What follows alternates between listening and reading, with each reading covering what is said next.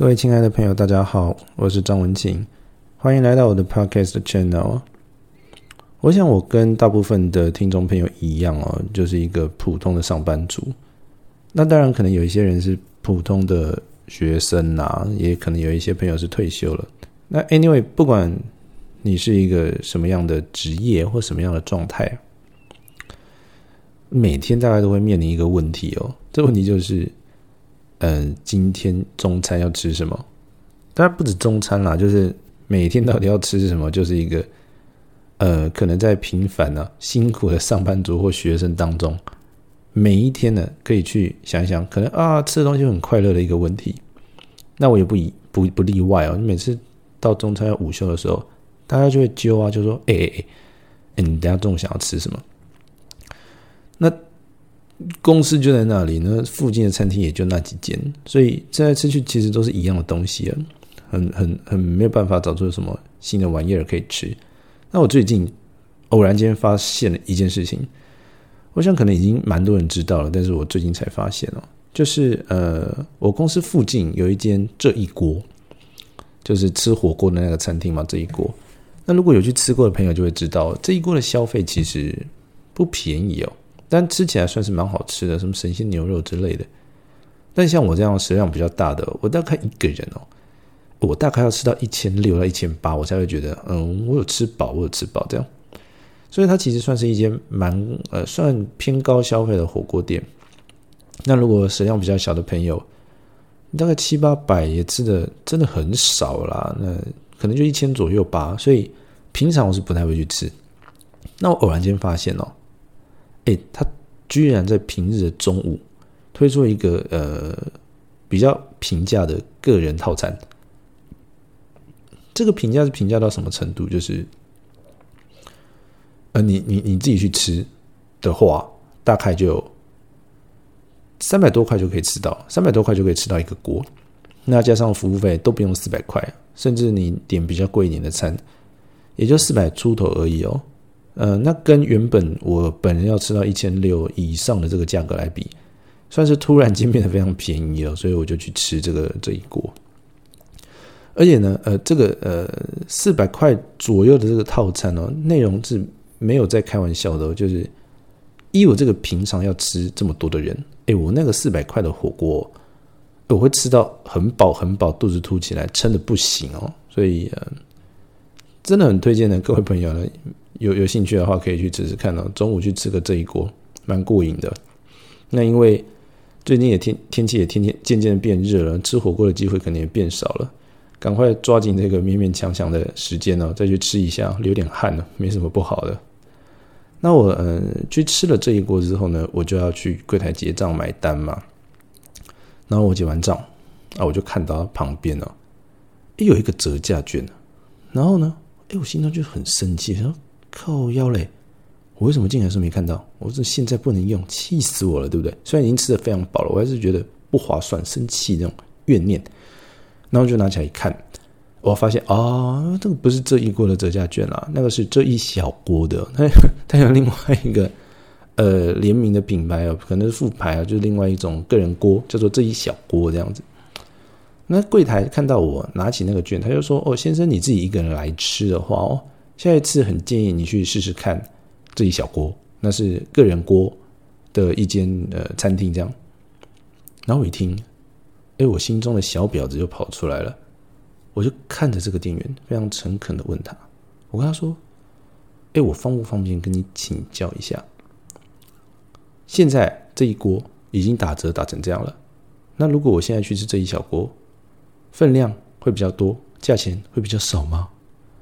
然后店员就看着我，嗯，好像断片了，就好像酗酗酒，然后宿醉断片了。他突然脑中一片空白，呆呆的看着我。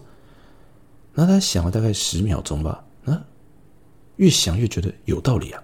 他跟我说：“哎，先生，你这样讲很有道理。哎，我现在去吃这一小锅很不划算哎，对不对？哎，吃起来比这一锅还贵，那分量也没有这一锅多啊。那我为什么要去吃？我为什么要去吃这一小锅？”然后我听着就觉得。嗯，好哦，嗯，然后就离开了嘛。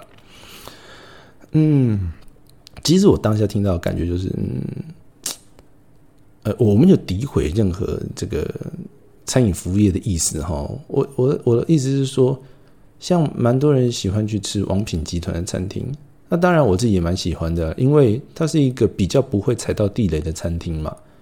那当然不会踩到地雷，另外一种说法就是没有惊喜嘛，可能是好的惊喜，可能是坏的惊喜。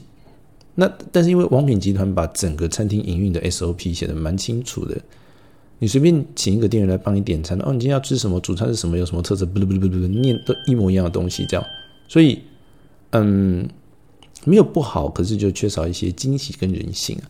那难免哦，王品集团这样营运的不错的这种连锁模式，套用在套用在比如说我今天吃的这个这一锅，或是其他的连锁餐饮业者，可能就会参考。所以呢。那些服务员呢，有的时候可能就是公司的政策不达下来，他们就照念嘛。啊，公司在这一锅的柜台上面放这一小锅的折价券，哎，柜台就直接照念，就说，哎啊，你可以去吃吃看。但是可能没有进一步想到说，那现在旗舰店已经打折打成这样了，我为什么还要去吃这一小锅？对不对？我为什么要这样子做？可能就是只是嗯传达一个讯息，没有多想。其实我觉得这是一个很遗憾的事情。比如说啦，有的时候在风景区哦，我也觉得很莫名其妙。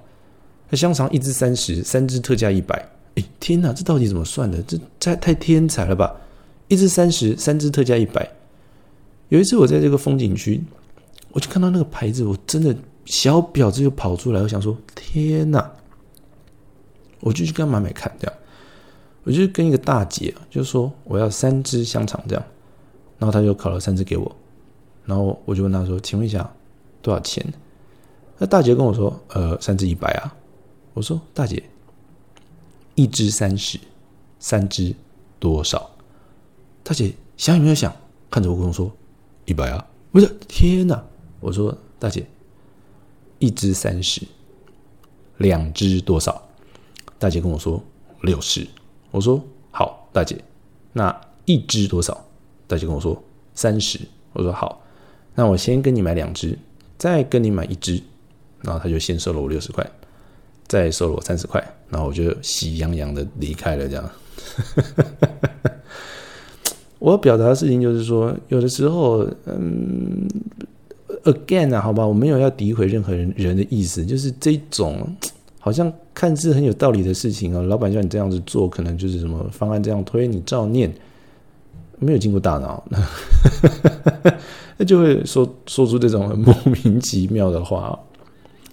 OK，那我离开了这个这一锅餐厅嘛，我就要回公司这样，然后就走走走走走，呃，回公司的路上有一个蛮大的十字路口啦，然后就看到在等红灯的时候，前面有一个妈妈带着两个小孩，然后就一起过着马路，然后红灯就变绿灯了，那我们就一起走在马路上，我就在这妈妈的后面嘛。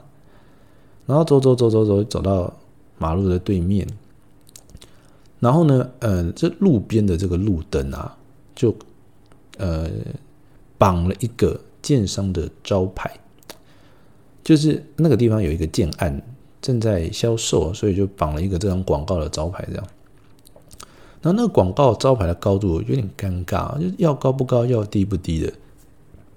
我想一定也是人绑的嘛，所以他那个高度就手举起来。看绑的人这个身高到哪里，他就只能绑到这样的极限。然后这位妈妈的身高呢，也很尴尬，要高不高，要矮不矮。哦，不好意思，手机有那个简讯，不好意思。然后呢，我就跟在这个妈妈的后面，就是呃往前走嘛。然后我就我就在量，我就在量这个，我就在量这个呃距离，想说。哎，这妈妈这样一直走，一直走，一直走，会不会不小心就撞到这个建商的广告看板？这样，然后我那个戴着耳机在听音乐嘛，然后就在后面观察，这样啊，我想说，我应该现在就要出声告诉他，哎，前面有个看板的小心不要撞到吗？想说好像有点失礼啊，人家说不定有看到啊，那我这样子无聊的预先提醒，就好像看不起别人似的，所以，我就不好意思贸然说，哎，小心一点，小心一点，这样。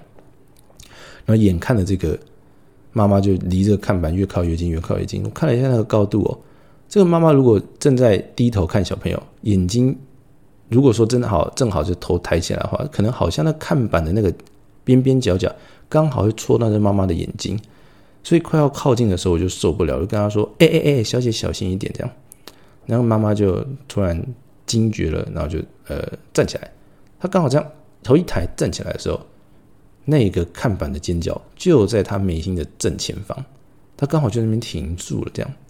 然后她自己吓一跳，哎呦，自己怎么什么时候多了一块看板？那赶快转头过来跟我说谢谢谢谢，那没有注意到。那我说没有什么关系，我就离开了嘛。那为什么突然，嗯，我我在看到这妈妈这样这样行为的时候，突然想到小时候的事情，就是我大概小学一二年级的时候，呃，走路啊，常常撞到电话。那可能很多听众朋友听会觉得很好笑，怎么会撞到电话？哎，我在小的时候就是。嗯，手机啦，甚至黑金刚啊，都还没有问世哦。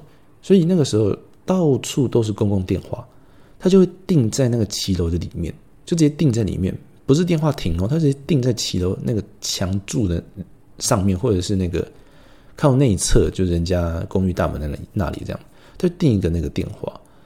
然后这个电话刚刚好，那高度呢，就是我小学一二年级的身高，差不多就是那个身高。所以我走走走走走，身高不够高嘛，那我眼睛往前看嘛，所以我就没有看到更高的地方有一台电话，所以我走走走走走，这电话就直接棒撞到我的额头，撞得非常非常痛啊！每天走路都会撞到，因为太多机关了，你知道吗？到处都是电话，不知道搞屁啊！到处都是电话。现在你要走在路上找一个公共电话都很困难哦，不管是投币，以前还有插卡的，就买那电话卡可以用的。公共电话几乎就看不到了，好像那个台北车站门口天好运那里还有两台吧，其他地方真的很少看到公共电话。好，Anyway，那一阵子我妈就觉得儿子很白痴，就是，虽然公共电话很多，你每天走来走去，在这个骑楼上面蛮多公共电话了，哎，可是你每天走，你为什么还是不知道这里有公共电话，整天撞到这样子？那 Anyway 呢，后来我的三四年级就长高了嘛。当我的眼球长得比这个电话要高的时候，因为我就看得到电话啦，所以我就会怎么样绕开这个困难离开这样子，就再也没有被电话撞过了。那这件事情就是我小时候一个阴影啊，所以我刚刚刚看刚刚看到这个妈妈快要撞到看板的时候，哎天哪！小学一二年级的回忆涌上心头，就突然觉得这个自己的额头隐隐生疼啊，非常疼痛这样，所以就赶快跟他说：“你快要撞到了。”后来我读高中的时候，读到一段物理，啊，我当然物理我物理非常差啦，但物理的小故事我倒是记得很清楚。那个时候物理老师在跟我们说，呃，速度要怎么算呢？那那时候就说到说，嗯，我们现今物理学科学界的进步哦，就是一直会希望朝更快速的方向去前进嘛。比如说交通工具，对不对？公车、捷运、计程车、火车。越来越快，越来越快，然后火车，然后就甚甚至还发展出高速火车，对不对？像普悠玛，最后还有高铁。所以，嗯，我们的物理越来越进步，科学越来越发达，呃，我们就可以发展出更好、更迅速的交通工具，就是往这个速度更快的方向去追求。但是，其实也没有很久以前哦，也不过就是十几多年前吧。全世界的物理学家遇到了一个瓶颈。这个瓶颈就是，我们对于速度的追求已经越来越快了，已经快要追上音速了。那但是呢，呃，全世界物理学家觉得这是一个很痛苦的地方，好像没有办法比音速还要更快。为什么？因为当我们追上音速的时候，我们就是以一个音速的状况在移动嘛。那嗯，声音这个东西其实是一个能量振波嘛。像我现在讲话，就是我的声带在震动，然后透过空气当做介质传递出去，然后各位听众听到，耳膜接受到这个震动啊，转化成声音。你大脑解读之后，你就知道我在讲什么嘛。所以其实它是一个能量的震动，能量的传递。所以声波其实是一个能量。那如果说，呃，我们现在发展出一个交通工具，比如说飞机好了，它是一个音速的速度在往前移动。那你就一直在声音的这个能量震波中，我一边讲话，我一边同时听到这个声音，然后这个声音不会过去哦，它就一直存在这个地方，因为我跟速我跟音速一样快了嘛。所以当达到这个音速点的时候，所有声音能量产生的震波都会黏黏死死黏着你，跟着你这样。那直到什么？直到呃搭载这个声波这个能量的物体再也受不了了，它就会坏掉，它嘣就坏掉解体了嘛，因为能量一直累积呀。所以所有的物理学家就觉得啊，可能我们人哦，目前哦能够做到的最快就是比音速再慢一点，你让声音跑前面一点，能量震波就直接。散掉，在你前面散掉了，哎，你就不用去跟它硬碰硬这样子。那直到呃，又过了几年了，就是嗯，物理学家对于这个速度的这个研究又更进步了，觉得好像可以比音速还要更快了。可是呢，大家又会害怕，想说，哎，我们连音素这件事情都没有办法驾驭哦，我们今天怎么敢去奢奢望，就是能够发展出超越音速的这件事情？那但是就是经过了很多科学模拟之后呢，发现好像啊面临到的问题比与音素同行还要简单呢，啊，所以就做了几次真正的尝试嘛，发现哎这些问题都没事了，迎刃而解了。嗯，这当然现在事后想想很简单嘛，你今天超过了声音的速度，那原本与声音同行的时候，你在。音速上会持续的累积声音的能量，直到你搭载这个声音的交通工具没办法承受，它就爆炸解体，没办法承受了。可是当你超过了音速，音速在你的后面，它不会在你身上累积能量嘛，所以就没事。就超过音速之后反而安全了。那当然这件事情现在也都不是什么新闻啊，也就是俗称的超音速飞机嘛。那超音速飞机早就发明出来了，大家也都知道没有什么问题。那其实这样的概念呢，也常常出现在电影里面啊，比如说，哎，超人电影对不对？超人离开地面，那往前飞，突然飞飞飞飞，就嘣一声就往前又迈进了，然后就看到嘣的一声，那个地方有一个点爆出来，就好像一团云一样，灰灰的云一样爆出来。那这个电影这个画面，意思就是说，超人飞超过音速了。那那个爆出来的点就叫音爆点，因为超人在一直往前飞，一直加速。那直到它跟声音同时一样快的时候，能量会累积。那累积到累积到它超过音速那一刻，所有的声音累积的能量就会在音爆点引爆，就嘣爆出一个音爆点。所以，我们的速度只要超过音爆点，哎，就安全了，就不会有能量累积的这样问题。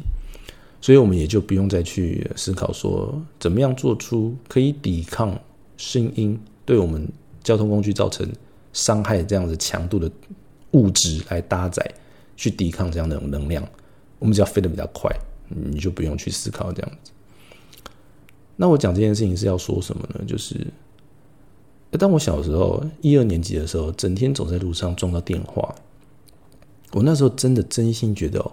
哎，我是不是这辈子走在路上都会一直撞到电话？我觉得撞到电话就是我的这个宿命，你知道吗？因为我看不到它，我不知道怎么会这个样子。所以我觉得我那时候可能这辈子都会一直撞到电话，有点像哦。以前的物理学家觉得，嗯，我们永远都没有办法超越音速一样，这就是我们的极限。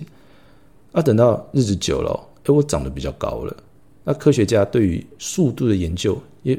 走得更前面了，突然发现以前烦恼的那些问题再也不是问题了。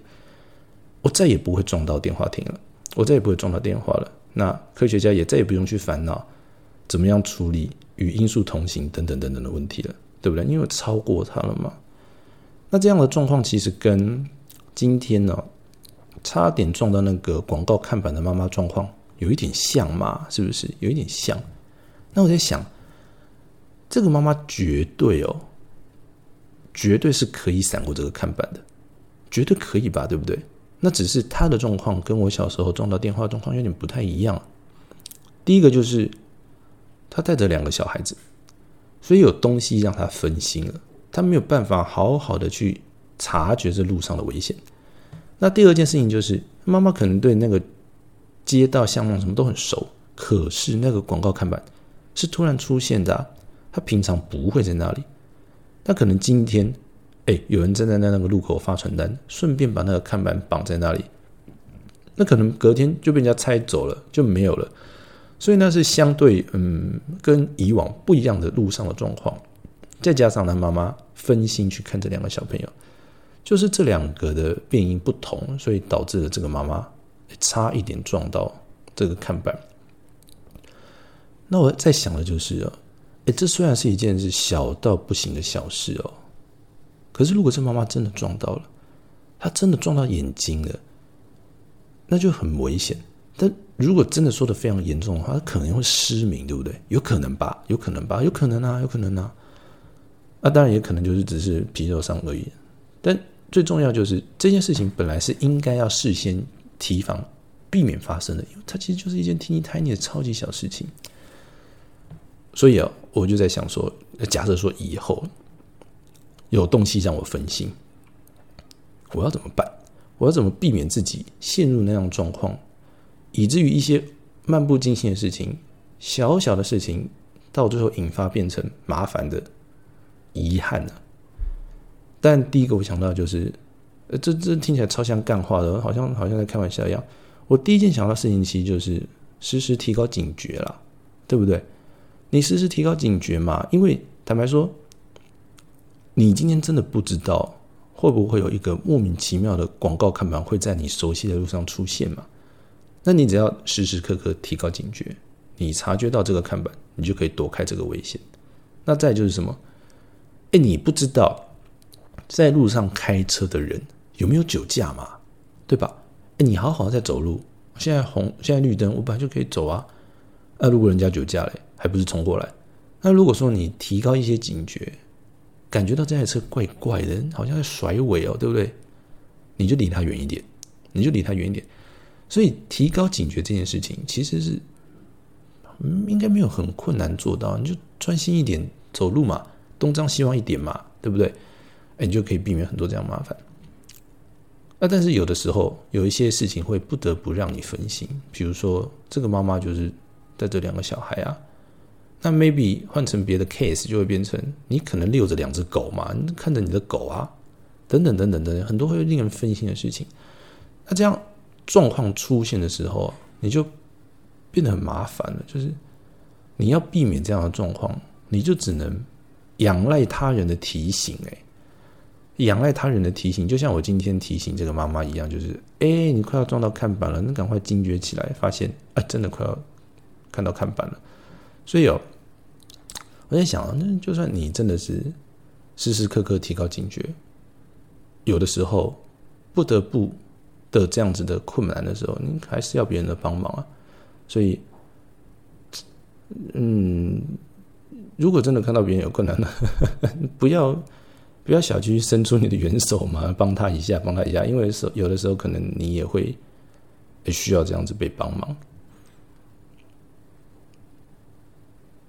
那当然，我在想另外一件事情，就是，嗯，